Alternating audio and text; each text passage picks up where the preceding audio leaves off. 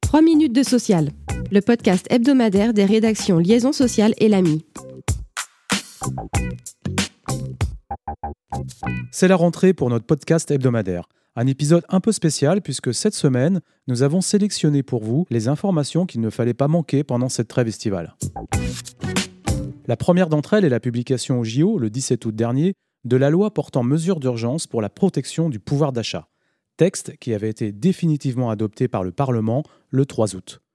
Parmi ces mesures phares, la loi pouvoir d'achat pérennise et adapte la prime Macron, renommée prime de partage de la valeur.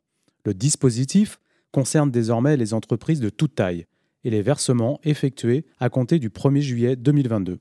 Le texte facilite également le déploiement de l'intéressement qui peut être mis en place pour une durée maximale de 5 ans, contre 3 ans auparavant. Il autorise aussi un déblocage exceptionnel de l'épargne salariale.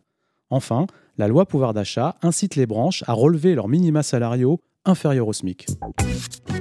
Autre actualité, la publication le 17 août de la loi de finances rectificative venant compléter l'arsenal en faveur du pouvoir d'achat. Sa mesure phare, applicable jusqu'en 2025, permet aux salariés, avec l'accord de l'employeur, de transformer leurs jours de RTT en salaire sous le même régime que les heures supplémentaires. Parallèlement, la limite d'exonération d'impôt de ces heures est portée à 7 500 euros. Autre volet de la loi, les frais de transport, avec des mesures pour 2022 et 2023. La prime de transport, tout d'abord, dont le bénéfice est assoupli et qui est désormais cumulable avec la prise en charge des abonnements de transport en commun. Par ailleurs, son plafond d'exonération est augmenté. Concernant les frais de transport en commun ou de location de vélo, leur prise en charge au-delà de 50% peut désormais bénéficier des mêmes exonérations que la part obligatoire, dans la limite de 25% du prix des titres. Côté forfait mobilité durable, notons un relèvement du plafond d'exonération ainsi que de celui du cumul possible avec la prise en charge des frais de transport public. Enfin, le cumul des indemnités kilométriques avec celle de covoiturage est désormais autorisé.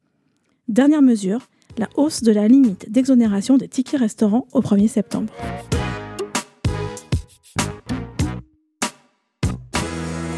Notre focus texte de l'été porte sur l'actualisation par le ministère du Travail du guide repère des mesures de prévention liées à la pandémie de Covid-19.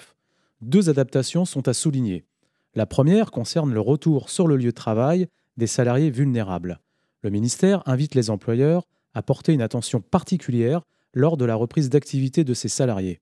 À cette fin, le retour dans l'entreprise doit être organisé dans le cadre d'un dialogue avec l'employeur et avec les services de prévention et de santé au travail.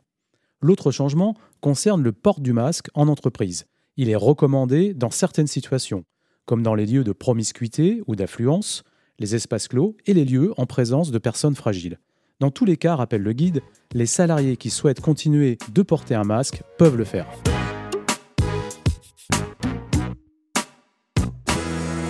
6, notre chiffre de la semaine. C'est le nombre d'accidents du travail mortels, possiblement dus à la chaleur, relevés en France cet été. De tels événements, observés ailleurs en Europe, ont poussé la Confédération européenne des syndicats à réclamer une législation sur les températures à ne pas dépasser sur les lieux de travail. Merci de nous avoir suivis. Pour en savoir plus, vous pouvez consulter le site liaisonsocial.fr.